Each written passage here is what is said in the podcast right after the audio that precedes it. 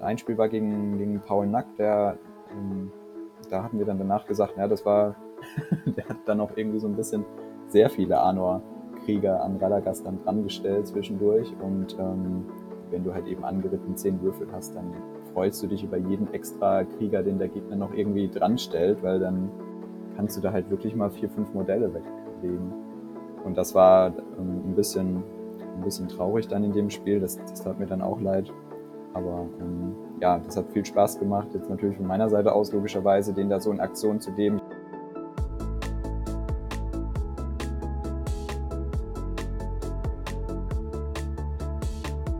David Smolny ist mein erstes Undercover-Talent. Er hat den Halbtroll-Spam gespielt, da hat der ein oder andere von uns noch an der Muttermilch genuckelt. Einmal durfte ich schon gegen ihn spielen. Super spannend bis zum letzten Würfel. Mit Mahut, Arzox Legion, Radagast oder Seestadt Düsterwald-Kombi mischt er hoffentlich 2023 ein bisschen mehr mit. Also Augen auf bei den nächsten Turnieren und jetzt viel Spaß bei Schach mit Würfeln.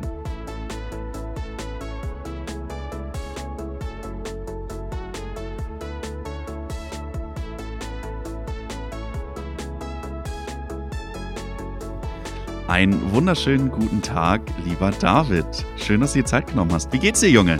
Hi Marvin. Ja, alles wunderbar. Ich freue mich sehr. Eine große Ehre, von dir gefragt zu werden, hier in dem Podcast teilzunehmen. Ich bin nicht drauf gekommen, dass ich dir wegen so einer Sache mal angesprochen werde.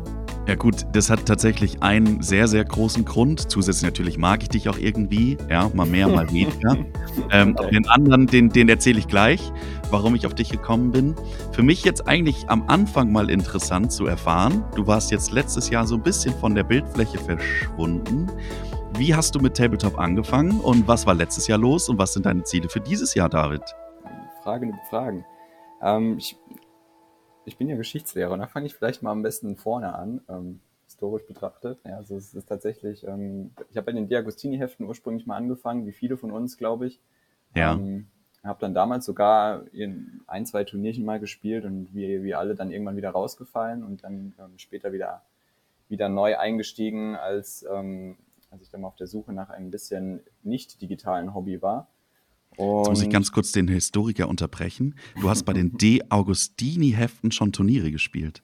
Ja, also ich weiß nicht, ob man das Turnier nennen kann. Das war, glaube ich, nirgendwo aufgeführt oder da gab es keine Rangliste in irgendeiner Form. Aber die lokalen Spielzeugläden hatten ja damals alle, oder zumindest bei uns, ähm, die, die ähm, ja, Warhammer Herr der Ringe Sachen im Regal stehen. Ja. Also kann man sich ja heute gar nicht mehr vorstellen. Und dann ähm, haben die da dann tatsächlich da auch eine recht große Gruppe gehabt, die das gespielt haben. Aber das ist dann leider irgendwie so mit den Heften ist das dann alles wieder so ein bisschen verschwunden, als dann so der dritte Film langsam so die, die Euphorie da so langsam abgeebbt ist. Ja. War das dann vorbei. Ja. Wo war das? War das in Marburg oder wo, wo hast du das gespielt? Nee, das war tatsächlich in Landau. Das kennst du ja auch. Landau Pfalz, im Moment. Geburtsort. Okay. Genau, da hatten wir dann tatsächlich eine Gruppe auch an der Schule, die das sehr, sehr eifrig gespielt hatte. Aber auch noch sehr, sehr flexibel bei den, bei den Regeln tatsächlich. Mhm. Also das so ein dickes Regelbuch hat sich da, da damals keiner so richtig durchgelesen. da wollte man eher zwei, zwei schöne große Armeen auf dem Spielfeld stehen haben. Und dann auf die Mütze hauen. Und dann ging's los.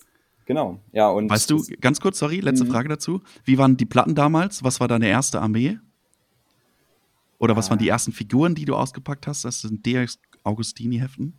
Das, das war tatsächlich, das waren gar nicht mal die Hefte. Die Hefte kamen sogar einen kurzen Moment, nachdem wir uns die ersten Starterpackungen gekauft hatten. Es gab damals diese, diese Packungen mit den zwölf äh, Minas Tirith-Kriegern und dann irgendwie so fünf kleine Farbdöschen und ein Pinsel ja. dabei. Das war mein erst, meine erste Box. Okay, und dann, crazy. Als dann gab es diese ähm, zwölf Moria Goblins da für 2,90 Euro da ging es dann weiter. Und dann sind die irgendwann verschwunden in irgendwelchen Kisten. Wann wurden die wieder rausgeholt? Oh, das war 2000, kurz vor der neuen Edition, 2015, 16 oder so in dem Dreh.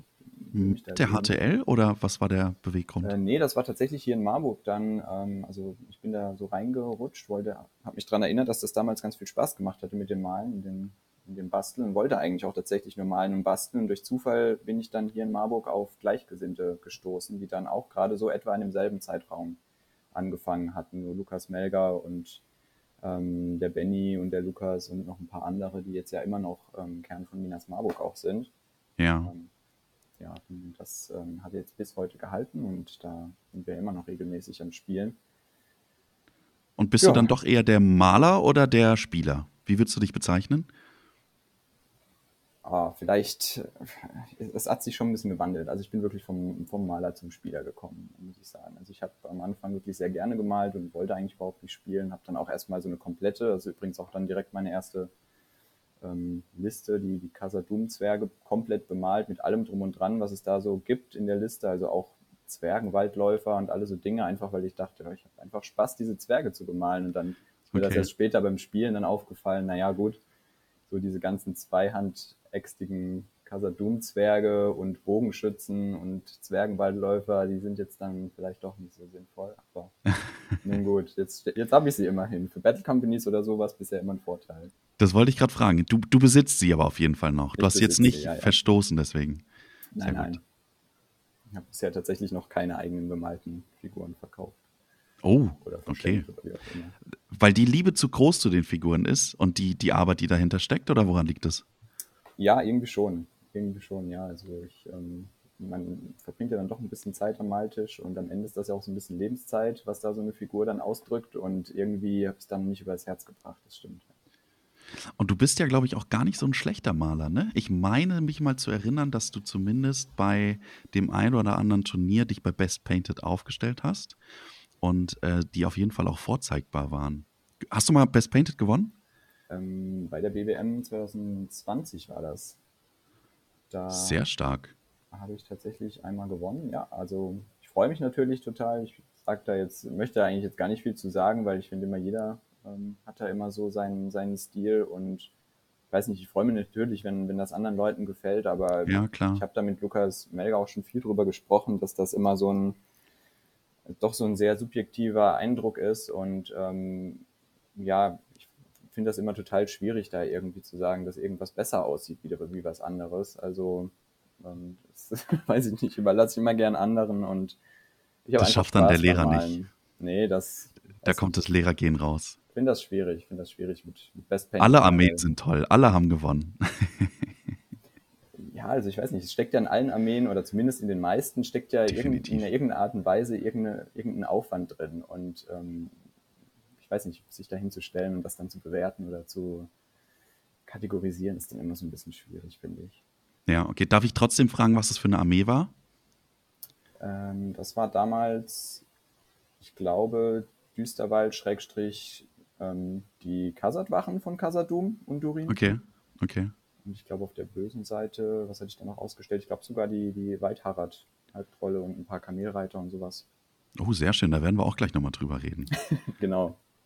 Soll ich Das vielleicht heißt, nochmal kurz diese, diese, die, die, die, die Frage nochmal beantworten, die du Na eingangs gerne, na gerne. Ich bin still, ich halte mich zurück. dann dann, wäre das zumindest ähm, einmal geklärt. Also, Imaginären Haken dran setzen, ja, sehr genau, gut. dann, dann sind die Zuhörer vielleicht ja auch alle einigermaßen befriedigt, was das Thema angeht. Also genau, ich bin da jetzt dann eingestiegen, hier in Marburg wieder durchgestartet, dann übers Malen in die Turnierszene dann reingerutscht äh, mit den anderen. Jetzt mittlerweile auch ähm, immer fest bei der BWM dabei. Bei anderen Turnieren ist es immer so ein bisschen je nach Lust und Laune und Entfernung meistens. Hm. Und ja, genau. Letztes Jahr war tatsächlich wirklich ein bisschen wenig. Das lag so ein bisschen daran, dass ich jetzt ähm, nach meinem Referendariat jetzt so neu ins Lehrerberufsleben eingestiegen bin. Und das war dann, das hat dann erstmal so ein bisschen dafür gesorgt, dass, ähm, dass so andere Dinge da im Vordergrund standen. Und gibt es denn, wenn du jetzt dann doch auf den ein oder anderen Turnier warst, so ein Turnier, was dir am meisten in, im Kopf geblieben ist, vor allen Dingen von den Spielen und der Platzierung her? Und du darfst jetzt hier nicht die BWM nennen, weil die kriegt jede Folge super viel Lob. Irgendwann reicht es dann auch mal. Ja, also da möchte ich auch gar nicht mehr so viel drüber sagen, die WWM. Ich meine, klar, wir sind alle dabei, weil wir dabei sein müssen. Das ist irgendwie logisch. Ähm, ich möchte jetzt aber gar nicht irgendwie groß über, über irgendwie diese Platten sprechen oder was da alles irgendwie in Lukas so aufbaut. Das, ähm, ja, wir erwarten das. Die Community, ähm, er ist es uns auch ein bisschen schuldig, denke ich, und Safe. er erfüllt sein, sein Ziel ganz gut, glaube ich, aber das, das ist auch okay. Nee, also ähm, tatsächlich, ich weiß nicht, wir haben in Marburg da einige Turniere gemacht, die mir sehr, sehr gut gefallen haben. Also da habe ich dann wirklich auch viel gelernt, gerade am Anfang. Es waren dann oft eher so kleinere interne Turniere. Ähm, ab und zu kam dann auch mal jemand von, von außerhalb, Ja. aber die waren wirklich gerade so am Anfang ähm, sehr, sehr angenehm mit den äh, entsprechenden Spielpartnern, wo man einfach sehr, sehr viel lernen konnte. Okay, okay, sehr gut. Das ist dann gute zwei Jahre her, oder wie lange ist das her? Ja, vielleicht schon ein bisschen länger. Also so vor zwei Jahren hatten wir dann, vor zwei, drei Jahren hatten wir relativ, ähm, relativ häufig und regelmäßig gespielt. Ja. ja.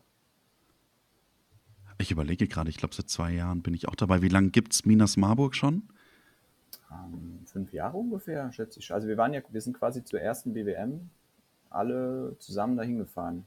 Das war so unser erstes großes Turnier, wo wir alle zusammen hingefahren sind. Das war dann, Ach, mega jetzt cool. 23 die fünfte ist, war das dann 18 oder so. Okay, also schon oder gute 19. fünf Jahre. Ja, schon gute so. fünf Jahre. Mhm. Ja, die kenne ich ja auch. Das ist ja mein, mein erster Einstieg gewesen. Ne? Also eigentlich schon vor den SWMFs habe ich mal bei Minas Marburg rumgeschnuppert.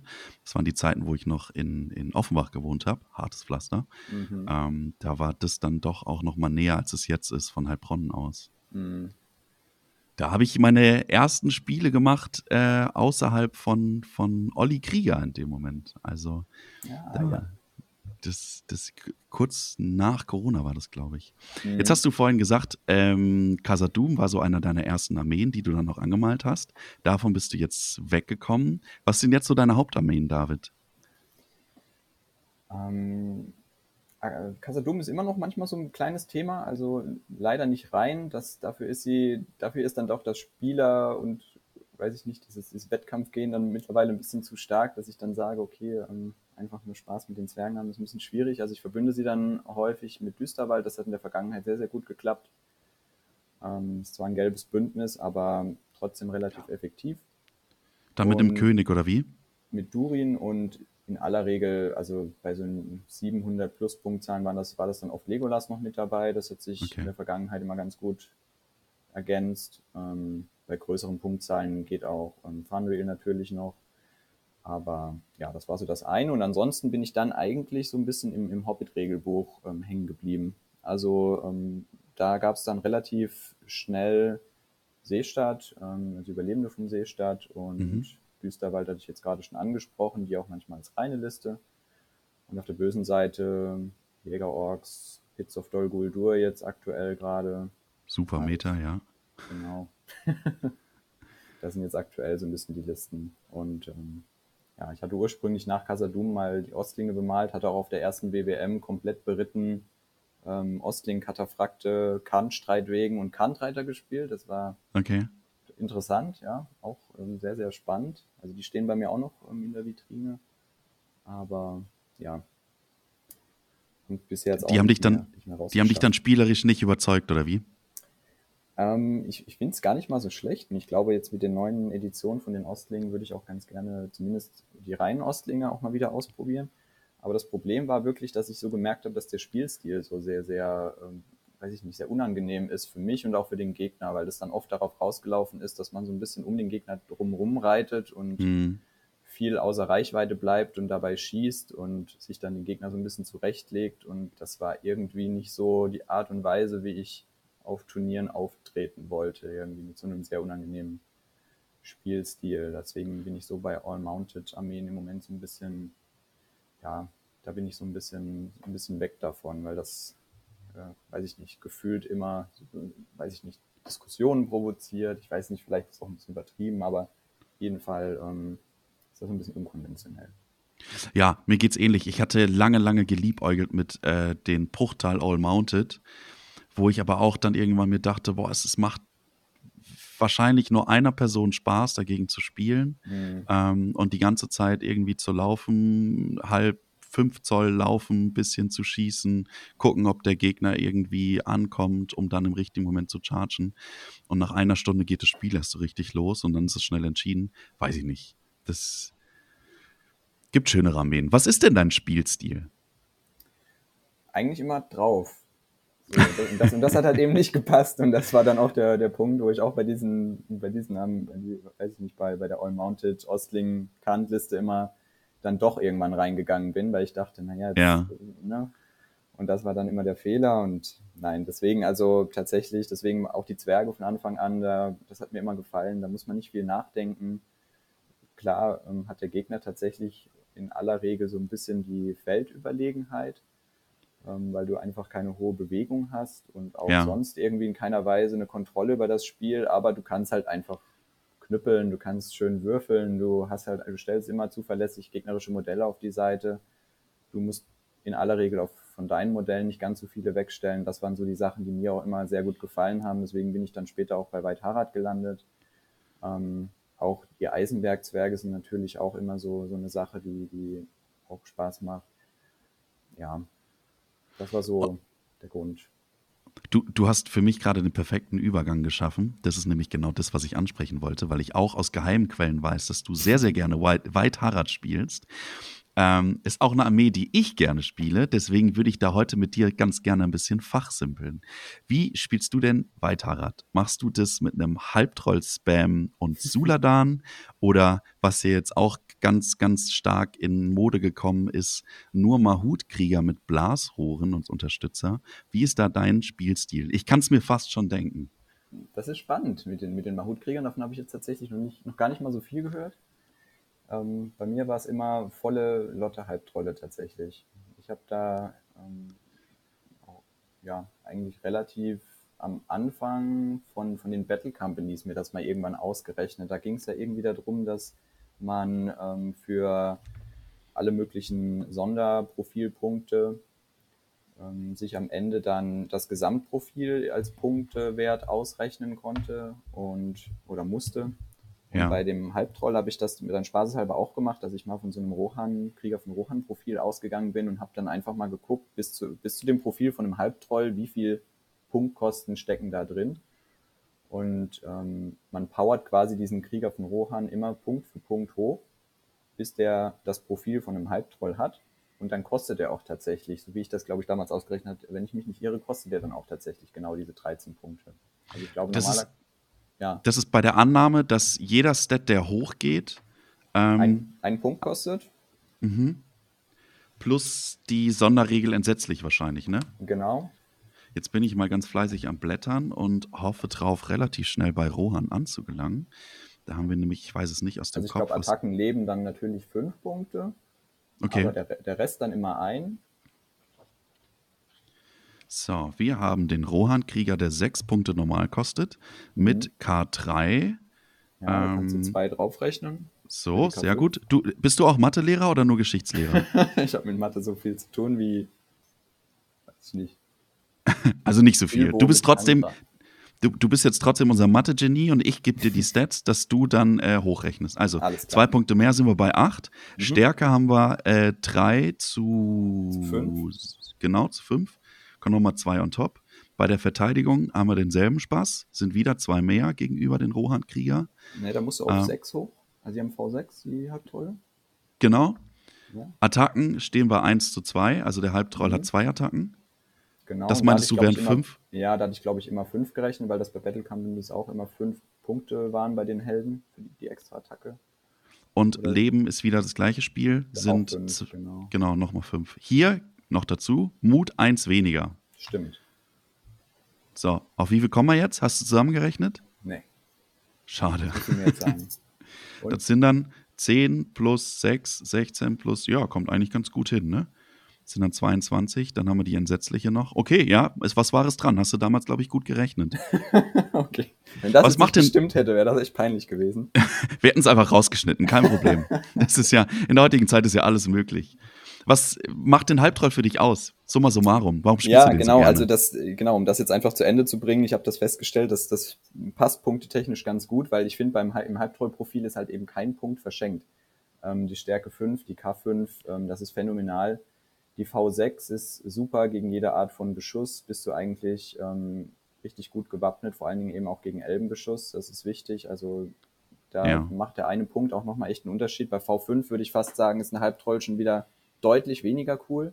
Mhm. Ähm, und ansonsten natürlich die, die, die zwei Leben.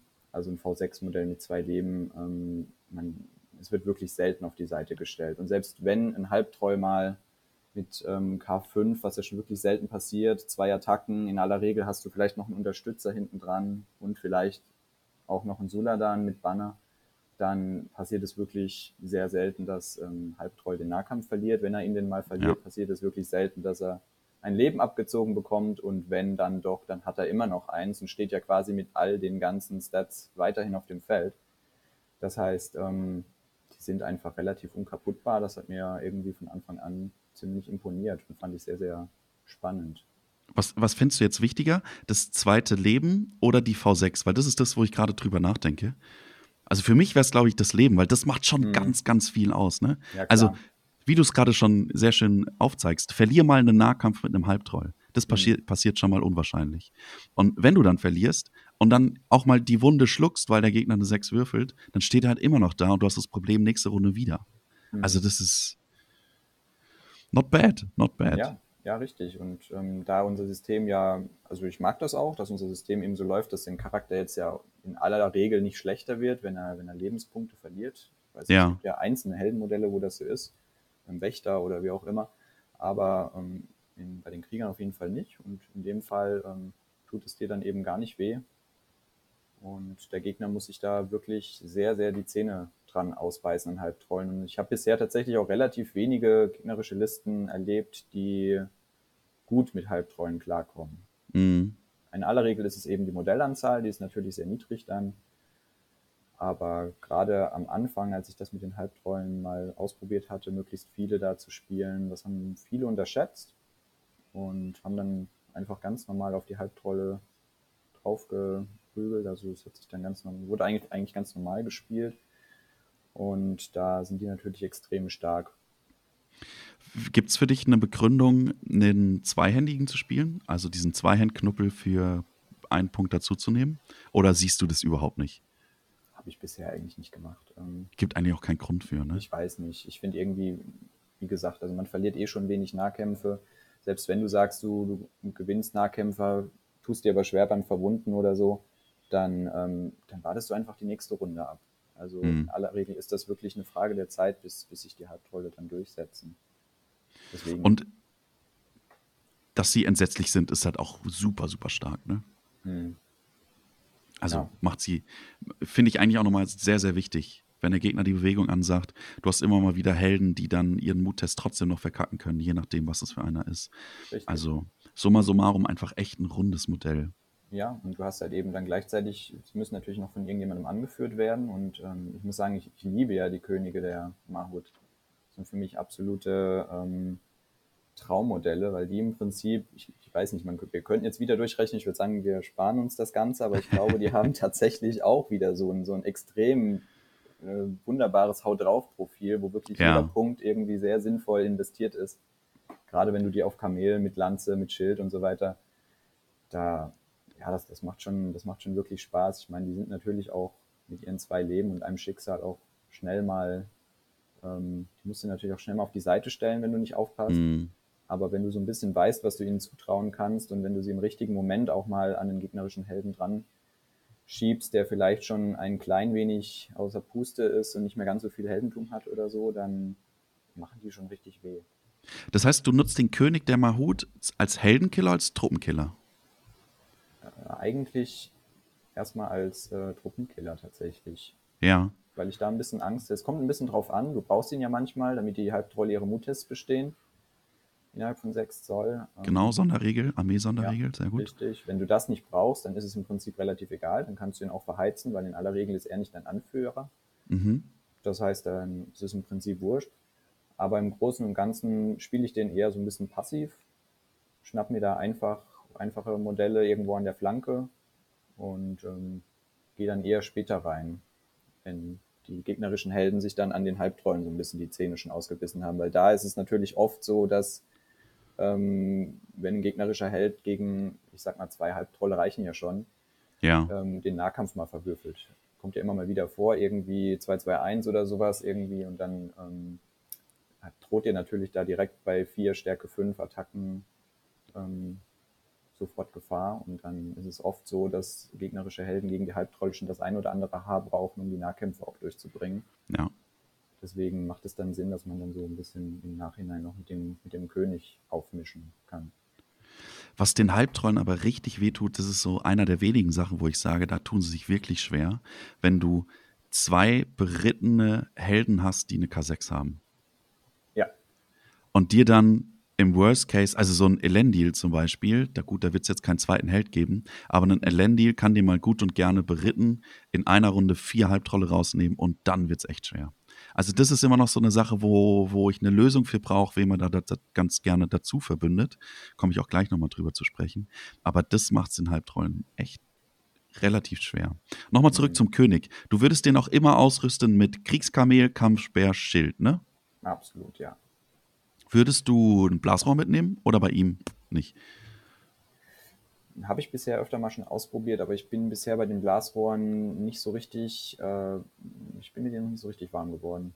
Ich weiß, okay. nicht ganz, ich weiß nicht ganz genau, ob sie tatsächlich mir den Benefit bringen, den ich mir da immer so erhoffe. Ja.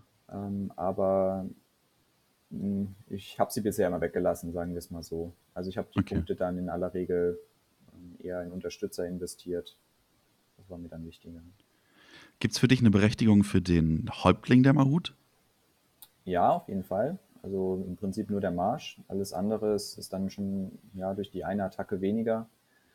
Ein bisschen schlechter wie beim König. Ähm, deswegen mhm. habe ich da bisher meistens dann immer den Suladan mit rein verbündet. Das ist einfach eigentlich immer die, die sinnvollere und logischere Konsequenz, weil der dann den Marsch mit reinbringt, seine drei hart den spielst du ohnehin relativ passiv, so in der dritten Reihe.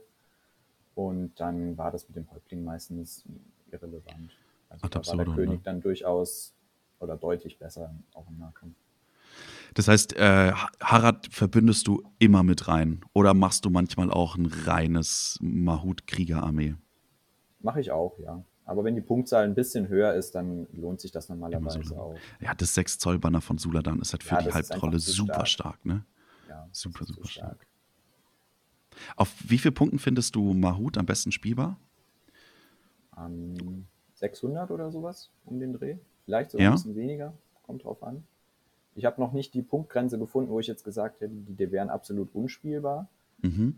Ähm, je höher du mit den Punkten gehst, desto höher werden auf gegnerischer Seite oder desto stärker werden ja auf gegnerischer Seite potenziell auch die Helden, die dir dann gefährlich werden können. Und äh, gerade ja. wenn dann auch noch Magie ins Spiel kommt, dann hast du natürlich sehr wenig entgegenzusetzen, weil deine Stärke im Grunde ja nur aus Nahkämpfen besteht. Mhm. Deswegen, da wird es dann natürlich irgendwann schwierig. Aber gerade so auf niedrigen Punktzahlen, so bis 600 bis 700 Punkte, da tun die eigentlich immer irgendwie weh. Und der Vorteil bei den Halbtreuen ist auch einfach irgendwie, das ist so eine Liste, die vielleicht gewinnt die nicht immer, ähm, gerade wenn es Markerszenarien sind und so, da hast du halt auch nicht immer die, diese Überlegenheit auf dem Feld und die große Bewegungsreichweite, ähm, je nachdem, was du halt noch an Reitern mit reinnimmst.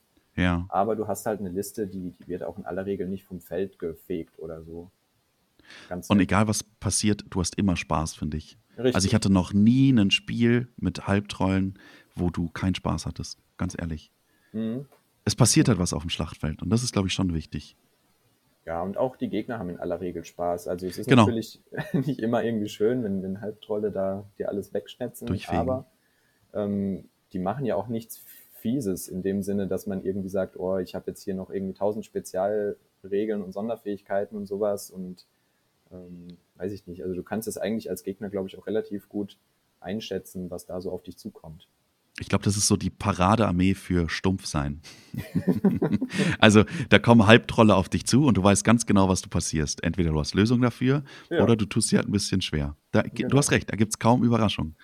Eine ja, Überraschung gibt's, die, die ja. sage ich gleich nochmal. Ich würde gerne nochmal ähm, auf den Armeebonus zukommen, weil ich immer mal wieder überlege, sie um Beschutz Schuss, äh, Schutz zu haben, so ist es richtig das Wort, Mordor mit rein zu verbinden, verbünden, den Schattenkönig. Wie wichtig findest du den Armeebonus bei der Armee? Du, du meinst jetzt die bestandenen Nahkämpfe? Das, oder also der Armeebonus ist ja, dass in 6 Zoll, wenn ein befreundetes ja. Mahut-Modell angreift, du keine Muttests so, machen jetzt, musst. Um also ja, ja, weil du den verlierst, wenn du Moda reinfällst. Ja, ja, okay. Genau, und dann ist es mhm. gelb und dann ist es gelb und dann verlierst du den und dann kann es halt mal passieren, dass dir ein Halbtroll stehen bleibt. Mhm. Also. Ja, ich, also ich, ich muss sagen, ich finde den, ich habe den bisher tatsächlich als ziemlich wichtig erachtet. Ich konnte mich da noch nicht durchringen, mhm. da den jetzt irgendwie aufs Spiel zu setzen für, für, für, für, ein, für ein sicherlich nettes Mordor-Bündnis oder sowas weil ich immer dachte, nee, das, ähm, wenn du mit den Halbtrollen Mut testen musst bei Mut 2, das, ah, das das, tut dir schon weh. Ähm, da Ja. habe ich tatsächlich immer so ein bisschen versucht, das wenigstens das grüne Bündnis beizubehalten. Ich habe tatsächlich auch schon Spiele gegen, gegen Bruchteil gespielt. Ähm, besonders in Erinnerung ist mir da das Spiel gegen Lukas Trumm, war das, glaube ich, ähm, auf der BWM 2020. Das war das Spiel um, um Platz zwei. Ähm, das ist mir so sehr in Erinnerung geblieben, weil da war das im Prinzip genau so. Da hatte ich die Halbtrolle gespielt ähm, mit Suladan als Unterstützer. Ja. Das waren um die 750 Punkte oder sowas. Und er hatte Bruchtal mit ähm, Elrond, ähm, Zierdan und ich glaube einem Glorfindel, kann das sein? Oder Glorfindel? Kann auch sein, ja. Ich bin, nee, ich bin mir nicht ganz sicher, ob es zwei so starke Helden waren, aber möglich wäre es. Ich will das auch nicht. Es war auf jeden Fall Elrond und, und Zierdan dabei. Okay. Jedenfalls ähm, bin, musste ich da auch einmal komplett auf die andere Seite. Ich glaube, ich wüsste, weiß jetzt auch gar nicht mehr hundertprozentig, ähm, welches Szenario das war. Ähm, das irgendwie, nee, ich, ich krieg's nicht mehr richtig rekonstruiert, welches Szenario das war. Ich musste auf jeden Fall ähm, einmal diagonal quer über die Karte laufen zu ihm. Es Ja. war jetzt auch nicht stürmt das Lager oder so. Er hat sich da einfach verschanzt und Mhm. hat hinten aufgestellt. Und ähm, da habe ich tatsächlich pro Runde auch durch den Armeebonus bei Bruchtal mit dem Trefferwürfe wiederholen beim Schießen, wenn sie stehen bleiben und so weiter, da habe ich tatsächlich pro, pro Runde dann nicht, mindestens einen Halbtroll auf die Seite gestellt. Und dann dachte ich schon, oh je, ich komme da nie irgendwie einigermaßen brauchbar an. Und durch die Märsche von Suladan ging das dann doch irgendwie. Und als ich dann ankam, ähm, haben die die Elben einfach komplett zerlegt da. Also das war, ähm, da ging, das ging dann relativ fix tatsächlich, obwohl ich da bis dahin irgendwie schon fünf oder sechs Halbtroll auf die Seite gestellt hatte. Aber Elben Ja. mit Stärke drei ähm, und gleicher K, auch mit Elbenklinge verlieren die dann, haben trotzdem öfter mal die Nahkämpfe. Und mit Stärke drei brauchst du ja gar nichts befürchten bei den Ja, Halbtrollen. das stimmt. Das heißt also, dass selbst wenn die Nahkämpfe gewonnen haben, dann standen die Halbtrolle danach trotzdem noch rum. Und ähm, da war genau das Beispiel, was ich vorhin meinte. Elrond oder Glorfindel, die ähm, performen dann die ersten zwei, drei Runden ganz gut gegen die Halbtrolle. Und wenn die dann mal ähm, nicht angeritten sind, weil sie die Inni nicht haben, ähm, oder auch mal dann so langsam aber sicher kein Heldentum mehr haben, dann wird es auch irgendwie wirklich schwer. Und das hat tatsächlich in dem Spiel sehr, sehr gut funktioniert. Die sind dann nach und nach auch alle ähm, nach Hause gegangen. Ach krass, okay. Hattest du in der Armee Kamelreiter dabei? Das heißt, ganz kurz, um den Gedanken zu Ende zu fassen, sorry, da war ich zu schnell. Ähm, mit Kier dann, dann natürlich super, super wichtig, dass du den Armeebonus behältst, ne? Weil er Richtig, macht dann seine genau. entsetzliche Aura und sowas und wenn du dann nicht angreifen kannst, snackt er Genau. sich die Sachen so raus, wie er es haben möchte. Okay, Genau, also das- nachvollziehbar. Das sagt quasi, genau, das sagt, ist quasi die Antwort auf, auf beide Dinge. Einerseits, dass es nicht so schlimm ist, wenn man ab und zu mal durch Beschuss Halbtrolle verliert. Und andererseits, dass man dann ähm, am Ende doch das eigentlich sehr, sehr gut gebrauchen kann, dass sie dann da die, die Muttests bestehen. Also wenn das nicht funktioniert hätte, dann hätte durch die Aura, hätte ich da keine Chance gehabt, dann wäre ich an die Elben gar nicht rangekommen. Ja. Gut nachvollziehbar, verstehe ich. Ja. Eins mit Sternchen. Sehr gut, David. Kamelreiter, nutzt Diese du viel? Ich Das, hä, was? Das ist schon der dritte gewesen, glaube ich. Das kann ja gut sein. Es war der letzte. Alle guten Dinge sind drei, versprochen. Reiter der Mahut, Kamelreiter. Hm. Sind sie es wert? In deinen Augen? Äh, ja, mittlerweile denke ich da anders drüber. Am Anfang dachte ich immer so ein bisschen, die sind sehr, äh, fand ich sie sehr teuer. Mhm. Mit, mittlerweile muss ich sagen, ähm, finde ich sie super und ich bin wirklich versucht, wenn ich die Modelle hätte, denn mal auch so einen ähm, Kamelreiter-Spam zu spielen, Mhm. weil ich tatsächlich, also gerade auf niedrigeren Punktzahlen, wir hatten das mit Battle Companies, da hatte ich auch mal eine White Harad Battle Company, die haben wir jetzt letztes Jahr gespielt. Ähm, und als ich die dann so nach und nach entwickelt hatte und nach und nach meine Mahut-Krieger alle auf den Kamel gesetzt hatte, habe ich erstmal, wurde, wurde das erstmal so ein bisschen deutlich, wie fies das eigentlich ist, wenn du auf so 500 Punkten sind das ja dann irgendwann, so 400, 500 Punkten so eine Battle Company, wenn du eine Weile spielst, wie fies das eigentlich ist, wenn der Gegner hier einmal mit ähm, sieben oder acht Kamelreitern kommt und die alle erstmal einen Stärke 4 Treffer verteilen Ja. und dann die Hälfte deiner Armee auf der Punktzahl ja schon mal auf der Seite liegt. Oder Ohne dass du was dagegen machen kannst. Ne? eben, genau. Und dann kommt ja der Nahkampf erst noch. Ja, das ist Plassenburg, äh, bestes Beispiel dafür. Da waren drei Tschechen dabei und der eine Tscheche hat eben diese ähm, Reiter-Spam-Liste von Mahut gespielt. Und da war es ja so, dass wir vier Spieler hatten mit 500 Punkten. Und dann nochmal ein Spiel mit 900 Punkten, zwei Spiele mit 900 Punkten. Und bis zu diesen 400 Punkten war der auf Platz 1 mit diesem Reiter-Spam-Liste. Also das kann schon richtig lecker sein, glaube ich, ja. Mhm. Wenn du kann ich spielst. mir gut vorstellen. Und da, Überleitung von mir als kleine Überraschung, wenn du die Mahut-Reiter auch noch mit Blasrohren ausrüstest, kann es halt auch nochmal richtig spannend werden. Ne? Also, ja, dann, dann überzeug mich mal von den Blasrohren. Ich, ich bin noch nicht so ganz dahinter gestiegen. Wie, wie spiele ich die Blasrohre am geschicktesten?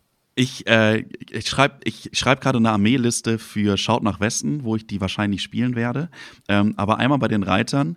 Du hast bei 500 Punkten, jetzt müsste ich ein bisschen lügen, ich glaube aber 16 Kamelreiter mit einem König und einem Hauptmann. So.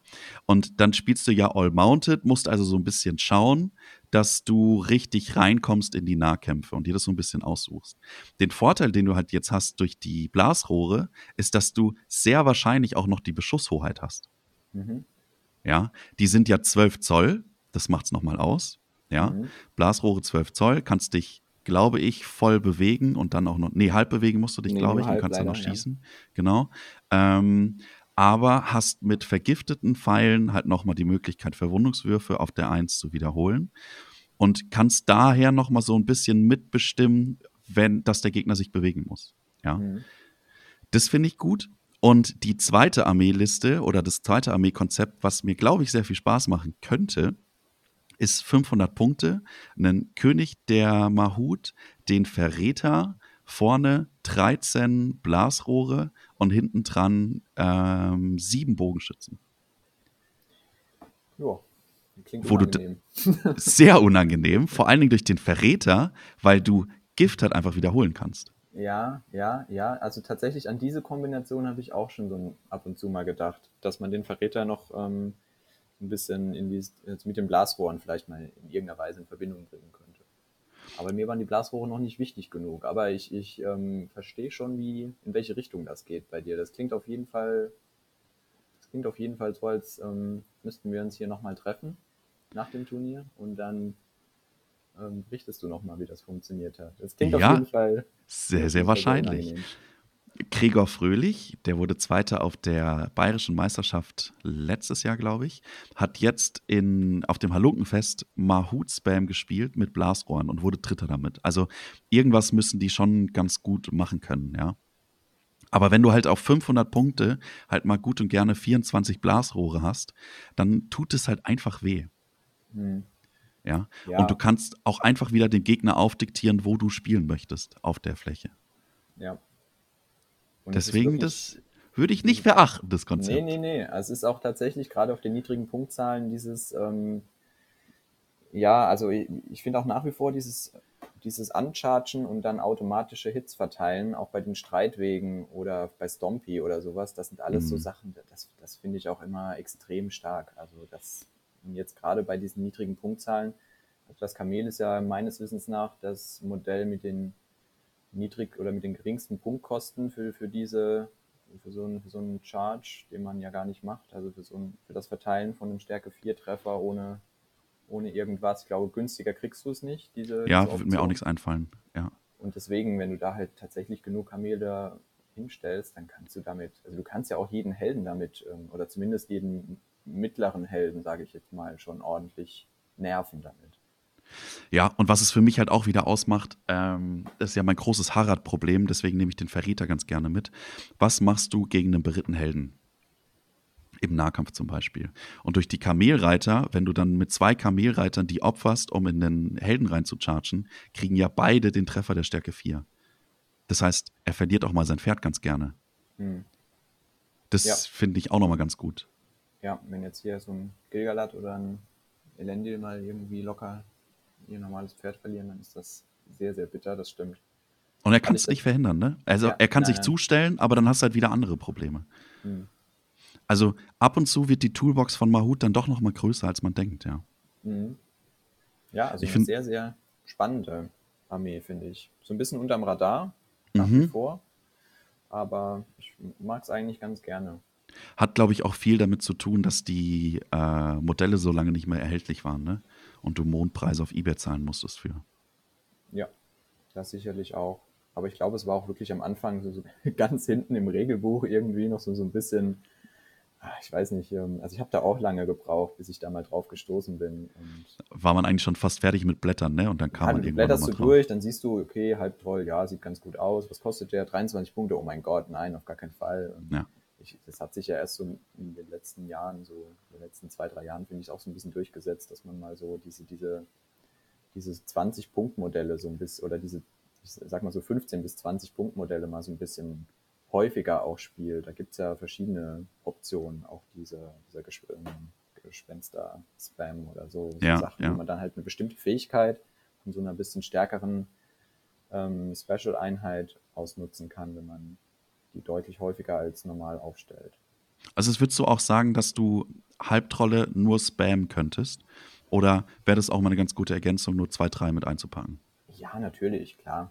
Also, Also ein Halbtroll ist immer gut. ja, ein Halb der, ja, der hat ja ein Profil wie, wie ein, ich weiß gar nicht genau, wie ein Uruk-Hauptmann oder sowas. Also das ist schon, das ist schon wirklich stark. Ich finde, Mhm. den kannst du im Prinzip immer gebrauchen. Denn der wird immer stören. Ich habe nur die Erfahrung gemacht, dass ich mich immer gefreut habe, je, je mehr einfach dabei waren, logischerweise. Ja, das war klar. immer schön, wenn ich, ähm, du würfelst hier, hast Krieger der Mahut, Krieger der Mahut, Krieger der Aradrim und ähm, weiß ich nicht, würfelst hier ständig rum, verlierst auch nicht, nicht selten die Nahkämpfe und dann kommst du Mhm. aber beim Halbtroll an. Dann freust du dich schon richtig, da deine zwei Würfel auszupacken mit der K5 und das wirst du dann auch irgendwie gewinnen in aller Regel und dann Tötest du auch. Ein, tötest auf die 4 Plus in aller Regel auch ähm, viele Sachen schon. Das ist einfach eine, das ist einfach eine feine Nummer. Dein Lieblingsmodell? Auf der bösen Seite vielleicht sogar? Ja, Oder Lieblingskriegermodell? Ja, ich, ich, ich würde schon sagen, ja. Ich glaube, ich lege mich da jetzt mal fest. Auch wenn ich nicht die Riesen, ich habe jetzt noch nicht alle ausprobiert, aber Er macht schon Spaß. macht Spaß. Bevor wir zum nächsten Thema kommen, vielleicht noch zwei, drei Worte zu einem Kriegsmumak oder auch diesem Kriegsfürst. Mal ausprobiert, Erfahrung damit gesammelt. Äh, nur dagegen gespielt tatsächlich. Und? Dann, mh, mag ich überhaupt nicht. Mich, ver, ich, mich macht das immer verrückt. Das sind wir wieder beim Thema, ähm, auch gegnerische, ich, ich überlege dann ja auch immer so ein bisschen, wie, weiß ich nicht, was denkt der, was hält der Gegner jetzt eigentlich so von, von meiner Armee und meinem Spielstil? Mhm. Und ähm, umgekehrt ist es auch so, dass ähm, ich das dann mit dem, mit dem Momak auch gar nicht, gar nicht mag irgendwie. Also wenn, wenn der irgendwie auf dem Tisch auftaucht, der macht mich dann immer total nervös. Ich habe dann immer Angst, irgendwie Spielfehler zu machen und komplett zertrampelt zu werden und so. Ähm, habe dagegen Lukas Melger tatsächlich aber auch ein, zwei schmerzhafte Erfahrungen schon sammeln müssen, weil der das. Gut, ist aber auch ein unsympathisch Geg unsympathischer Gegner, ne? muss man ganz klar Ja, sagen. das, das kommt auch dazu. Da bist du ja nur am Diskutieren die ganze Zeit und ähm, das, das macht es natürlich nicht besser dann. Ja, ja also würde ich, würde ich tatsächlich auch mal ausprobieren, aber ich muss auch gestehen, dass ich äh, noch keinen Momak bemalt habe. Das wäre Okay. so, wenn ich den hätte, hätte ich ihn sicherlich auch schon mal in Kombination mit, mit dem Rest mal ausprobiert. Hattest du Also schon das mal heißt- Erfahrungen mit, mit, mit, mit einem Momak? Gar nicht, gar nicht. Ich war zweimal kurz davor, den zu spielen, habe mich dann im letzten Moment dagegen entschieden. Ähm, ich hatte in der Anfangszeit mal ein Spiel, wo ich gegen den gespielt habe. Da war ich noch sehr, sehr unerfahren ähm, und wurde komplett totgetrampelt, wo ich dachte, das ist das krasseste Modell überhaupt. Aber auch er hat seine Fehler, sehr, sehr wahrscheinlich. Aber ich habe ehrlicherweise auch noch nie richtig gegen einen Mumak gespielt. Deswegen kann ich sehr, sehr wenig dazu sagen. Hm. Aber das Modell ist schön, das muss man sagen. Ja. Ist auf jeden Fall auch schöner als das normale Mumak-Modell, finde ich in Mhm. dem Moment. Weil du dann natürlich auch immer so ein bisschen diese, ne, das wieder diese riesen Base, das ist ja dann auch immer so ein potenzielles Streitthema, gerade auf Turnieren, finde ich, wenn dann irgendwie viel Gelände da ist, wo kann der noch drüber Mhm. laufen und bleibt er da jetzt stehen oder nicht? Und ja, da, da bin ich dann manchmal auch ein bisschen pragmatisch und, und denke mir dann, nee, das, ähm, Kein Bock auf das die kannst du auch ein bisschen angenehmer haben. Ja. irgendwie. Das stimmt, das stimmt. Der Hauptgrund, warum du heute hier bist, ich habe es vorhin angedeutet, um eine Überleitung zu schaffen. Ich war sehr, sehr begeistert davon, dass du auf der vorletzten BWM Radagast gespielt hast. Radagast auf Schlitten. Wie kam es denn dazu? Ja, ich, ich blätter ganz gerne in den Armeebüchern, muss ich wirklich Mhm. sagen. Also ich habe die dann auch hier so in, in Papierform immer total gerne vor mir liegen und weiß ich nicht, wenn ich dann abends im Bett liege und gucke mir dann manchmal einfach so ein bisschen die Profile an und auch wenn man die jetzt irgendwie zum hundertsten Mal gesehen hat, gibt es dann immer mal wieder so einen Moment, wo dir irgendwas Best Bestimmtes auffällt. Und bei äh, Radagast, da waren es tatsächlich mehrere Sachen. Also in erster Linie ging es da so ein bisschen um, um die Bündnisgeschichte, dass ich es einfach spannend fand, dass man ihn im, bei den guten Hobbit-Armeen mit vielen Armeen verbünden kann. Mhm. Und ähm, dann war eben das zweitgroße Thema, dass, dass er die Möglichkeit auf diesen Schlitten hat. Und das fand ich irgendwie total spannend, ähm, weil es auch wieder so ein Modell ist mit sehr vielen Attacken. Also mag, mag das mit diesen Attacken immer sehr gerne.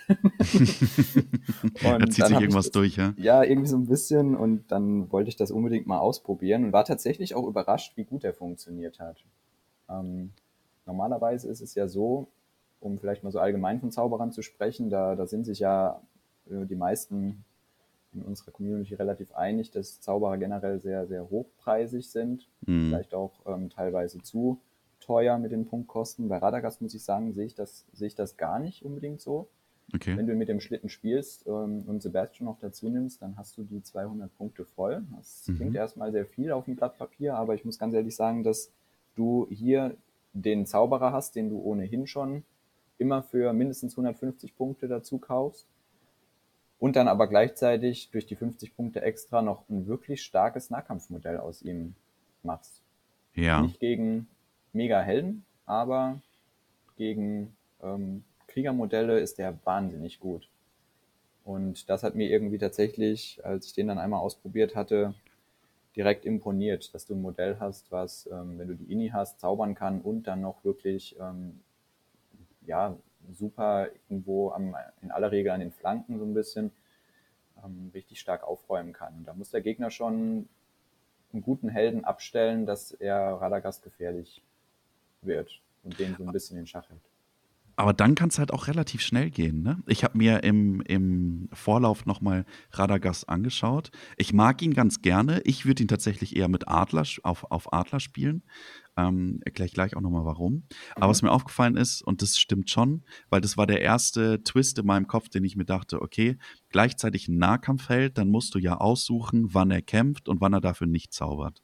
Dadurch, dass er aber dieses Thema entsetzliche Aura und Aura des Schreckens hat, die du ja vorher schon zaubern kannst, hatte ja dann, selbst wenn du viermal hintereinander die Ini verlierst, irgendwie einen Impact aufs Spiel. Ne? Das ist mhm. gar nicht so verkehrt. Ich glaube, das macht auch relativ viel aus. Oder welche Zauber nutzt du bei ihm am meisten? Ähm, tatsächlich in Fort Beast. Das habe mhm. ich, glaube ich, am, am häufigsten benutzt, ähm, weil das ähm, auf die 2 Plus ultra gefährlich wird. Also damit Ganz kurz mal erklären, was macht das?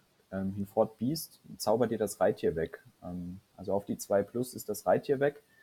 Und das kannst du tatsächlich immer mal ganz gerne nutzen, um Helden auf so ganz normalen Reittieren. Also im Prinzip kannst du das immer nutzen bei berittenen Helden. Ich, hab, mhm. ich zauber das tatsächlich auch ganz gerne einfach mal auf Nazgul oder sowas. Also einfach um die zu ärgern irgendwie. Da würfelst du halt von mir aus eine 4 oder sowas. Muss ja nicht irgendwie ähm, richtig, äh, also zumindest zum frühen Zeitpunkt im Spiel musst du das jetzt noch nicht so wirklich ähm, forcieren, das Ganze. Ja. Du, kannst, du kannst einfach mal, wenn mit einem gratis W, kannst du einfach mal einen raushauen. Vielleicht nimmst du auch einen zweiten Würfel mit dazu, dann hast du die vier oder die fünf und kannst einen Ringgeist zum Beispiel auf geflügeltem Schallen schon richtig nerven. Also die müssen dann erstmal überlegen, wie viel W sie dazu nehmen, um zu widerstehen. Ansonsten ist natürlich die Lähmung, kannst du immer gebrauchen. Mhm. Ähm, Aura des Schreckens nimmst du logischerweise nur einmal im Spiel dann und das war jetzt bisher oft dann natürlich sehr situativ, ob sich das lohnt oder nicht. Mhm. Und dann eben Zorn der Natur, das ist dann meistens so das, was man dann so im, im Hauptverlauf vom Spiel ähm, meistens noch so, also das zauber ich meistens hinten raus, wenn ich nicht mehr so viel weh habe, wenn ich ähm, sonst immer relativ viel gelähmt habe oder hinfort Beast nicht mehr geht, dann mache ich meistens Lähmung oder Zorn der Natur, eins von beiden. Und Zorn der Natur durch die Riesenbase ist es natürlich auch tierisch, ne? Äh, ja, wenn du die positioniert kriegst, natürlich. Die Base, die ist fast eher ein bisschen störend. Ähm, mhm. Also ich weiß nicht so genau, einerseits natürlich gut, weil die Aura dadurch sehr groß wird, andererseits ähm, und, und, die Aura vom, vom Zorn auch. Andererseits musst du immer so ein bisschen gucken, ähm, in aller Regel spielst du ja irgendwo, wo noch Gelände im im Weg steht. Also die Armeen treffen sich ja meistens nicht irgendwie komplett auf freiem Feld. Ja. Und da ist es oft so, dass du, da musst du bei Radagast schon so ein bisschen überlegen, gehe ich jetzt von einem Geländestück links, rechts vorbei, stelle ich den jetzt eher in die Mitte. Ich habe ihn jetzt bislang eher so ein bisschen auf die Flanke gestellt, habe geguckt, dass ich die Aura kanalisiere, sodass sie auch wirklich, ähm, die hat ja dann 12 Zoll Reichweite, damit das ein bisschen, bisschen was abdecken kann.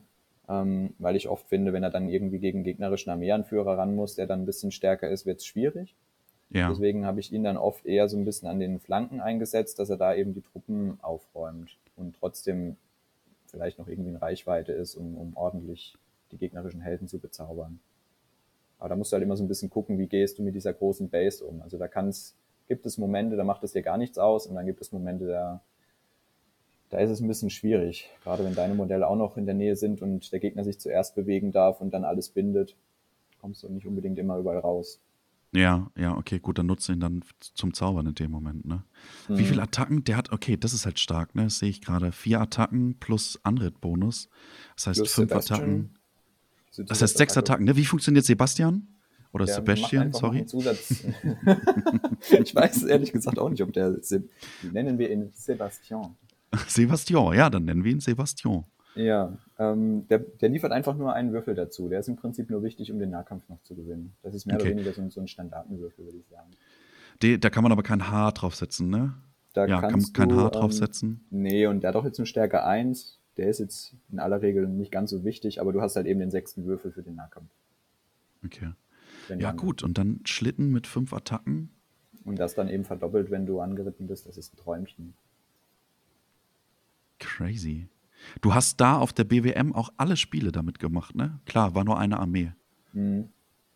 Hatte ich tatsächlich hast auch, war ich auch relativ, relativ erfolgreich. Also ähm, ich, ich, glaube, ein Spiel war gegen, gegen Paul Nack, der ähm, da hatten wir dann danach gesagt, ja, das war, der hat dann auch irgendwie so ein bisschen sehr viele Anor-Krieger an Radagast dann dran gestellt zwischendurch. Und ähm, wenn du halt eben angeritten zehn Würfel hast, dann freust du dich über jeden extra Krieger, den der Gegner noch irgendwie dran stellt, weil dann ja.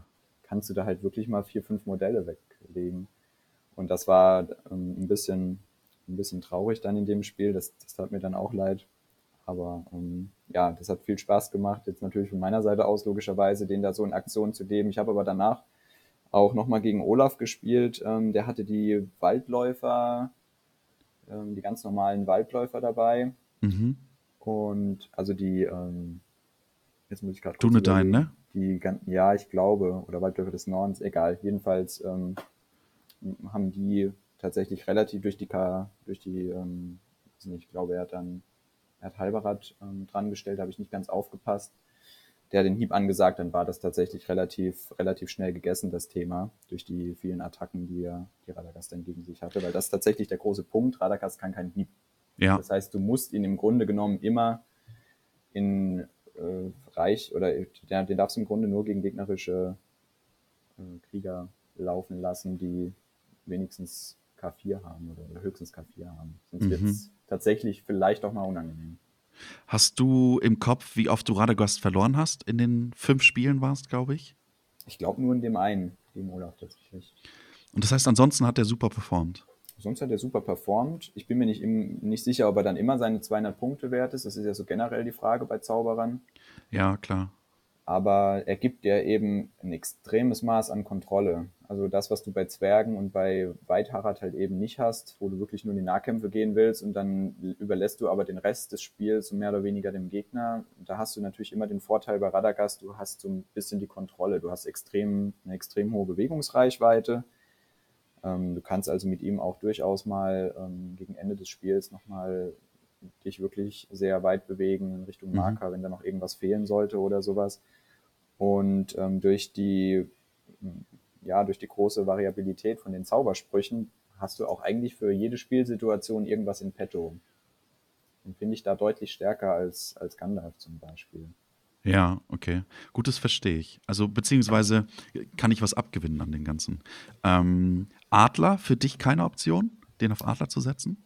Ich weiß nicht. Ich hatte mir das mal ausgerechnet, dass das eigentlich eine günstige Nummer ist, weil du den Adler für 50 Punkte bekommst. Der kostet ja, ja glaube ich, das ist halt richtig stark, ja. Aber ich, ich, bin mir nicht ganz sicher, ob mir die 6W reichen würden. Also du verlierst ja den Stab, wenn du ihn auf den Adler setzt. Und ähm, da denke ich, ich weiß nicht, da, da wäre mir, glaube ich, ein bisschen die sechs Wesen dann, glaube ich, schon recht schnell weg und dann bin ich mir nicht ganz sicher. Also ich weiß nicht, wie würdest du den spielen? Würdest du dann den, den würdest du ihn dann absitzen lassen vom Adler und den Adler separat spielen? Oder? Also ich finde, was den Adler halt ausmacht, ist, dass du Radagast dann mit K8 hast. K7, Entschuldigung. Ich glaube, K7 ist es. Jetzt muss ich hier einmal weiterblättern. Genau, mit K7. Ähm, du bist halt noch mal flexibler damit und du kannst dann im richtigen Moment, wenn du Lust drauf hast, Radagast absitzen lassen und kriegst Mhm. dann 150 Modell und ein 100er Modell für 200 Punkte. Also das macht schon auch Spaß. Und dann nimmt er wahrscheinlich auch so eine kleine andere Rolle ein, ähm, dass du dir de- den, den richtigen Nahkampf aussuchst und danach den nur noch supportend unterstützend als ersetzliche Aura Hinfort Beast dreimal nutzen, um einen Nazgul wegzubekommen oder jemand leer zu zaubern. Ähm, der, verliert der an, an Zauberkraft ganz massiv, dadurch, dass der Stab weg ist, das stimmt. Aber dadurch, dass er die Zauber so gewissenhaft erfüllt, finde ich das gar nicht so schlecht. Ja, ja, ist was dran. Also ich habe es tatsächlich noch nicht ausprobiert. Ich habe es jetzt auch nur auf dem Papier gelesen und mir so ein bisschen überlegt, okay, ich habe jetzt auch noch keine Statistik geführt, wie viel mehr W als die 6, die er hat, ich im Spiel so ausgebe. Müsste man vielleicht auch mal, ähm, müsste man vielleicht auch mal eruieren. Dann könnte man Mhm. so ein bisschen einschätzen, ob ein Spiel eigentlich überhaupt lang genug ist, dass man sagt, man gibt überhaupt so viel mehr von den extra W aus, dass sich das irgendwie rechnet. Kann ich jetzt auch gar nicht so genau einschätzen, tatsächlich. Allerdings, Plus was- ähm, er ist nicht, ja, er ist, jetzt muss ich gerade selber mal gucken, ähm, er ist selbst, genau, nur die Adler sind magieresistent, er selbst nicht. Also Aber dadurch, dass er ja dann wäre, auf dem Adler sitzt, Dann wäre ist er ja automatisch auch genau. magieresistent. Was ihn halt noch mal ein bisschen stärker macht gegen Magie. Genau. Plus, äh, Radagast hat in jeder Situation eine Sichtlinie auf jeden Punkt auf dem Feld. Hm. Das, was dann beim Schlitten so ein bisschen fehlt, diese Mobilität, dass du dann irgendwo drumherum reiten musst und dann vielleicht nicht richtig rumkommst, weil dein Schwänzle hinten noch an, weiß nicht, eine Burgruine hängt, hast du halt mit dem Adler gar nicht. Ja? Das und das kann halt wieder für den X-Faktor sorgen, dass jemand nicht aufpasst, ähm, weil er denkt, ja gut, er sieht mich gar nicht, ähm, er kann mich gar nicht angreifen. Und dann chargst du seinen Zweithelden vielleicht an und der keinen Hieb hat und dann mit der K7 flöten geht, relativ schnell im Game. Also Mhm. da finde ich, gibt es auch nochmal Berechtigung für ihn so zu spielen. Ja, absolut. Ist auch ein hübsches Modell, so grundsätzlich, von Mhm. allem abgesehen. In allen Belangen. Ich finde den alten sehr, sehr hässlich, der gefällt mir gar nicht, ja, den es früher mal gab. ja. Und ähm, ich fand, Schlitten zu bemalen war ein Krampf. Wirklich, wirklich nervig mit diesen ganzen Kaninchen vorne dran. ja, Aber. Wenn er dann fertig ist, ist es ein wirklich schönes Modell. Wirklich. Mhm. Ja, und auch das Modell auf dem Adler finde ich auch, finde ich auch tatsächlich sehr, Ja. sehr hübsch. Also Gehört bei mir vielleicht sogar Top 5 der schönsten Modelle. Mit was würdest du Radagast denn ganz gerne verbünden oder mit was verbündest du den dann? Ich muss ganz ehrlich sagen, ich ähm, habe ihn auf der BWM damals mit, mit den Wachen von Seestadt verbündet. Das war ein Mhm. gelbes Bündnis äh, mit dem Bürgermeister, ähm, mit Braga tatsächlich. Das sind auch, finde ich, so zwei ein bisschen unterschätzte Modelle. Mhm. Ähm, die gefallen mir persönlich eigentlich auch ganz gut. Und habe dann, glaube ich, noch, ich bin jetzt gerade am überlegen, wen ich, ich glaube, ich habe noch von Torins Company, ähm, ich weiß gar nicht, wen ich da noch, ich glaube, da hatte ich noch Dwalin oder so, ich glaube, ich noch mitgenommen. Ich bin mir nicht hundertprozentig sicher. Als, als Brecher, glaube ich, hatte ich den noch dabei. Und dann Ach krass, das heißt, deine Infanteriemodellen waren nur die Wächter von Seestadt. Äh, ja, genau. Zu dem Zeitpunkt hatte ich auch noch keine Eisenbergzwerge bemalt, deswegen musste ich tatsächlich Okay, darauf Notlösung. ähm, so ein bisschen ausweichen. Und ja, das habe ich da, das habe ich da ausprobiert.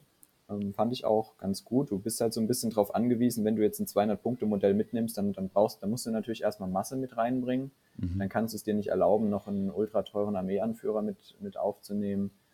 Ähm, plus dann noch die, die Kriegertrupps voll zu bekommen. Deswegen war dann so meine Idee, okay, wenn ich Radagast mitnehme, dann, also ich habe da wirklich viel rumgerechnet, aber dann am Ende bin ich immer zum Schluss gekommen, du brauchst irgendwie ein bisschen billigere Helden, ein bisschen billigere Krieger, dass du am Ende noch auf so eine akzeptable Modellanzahl kommst, weil sonst bringt dir der Support von Radagast nicht so viel.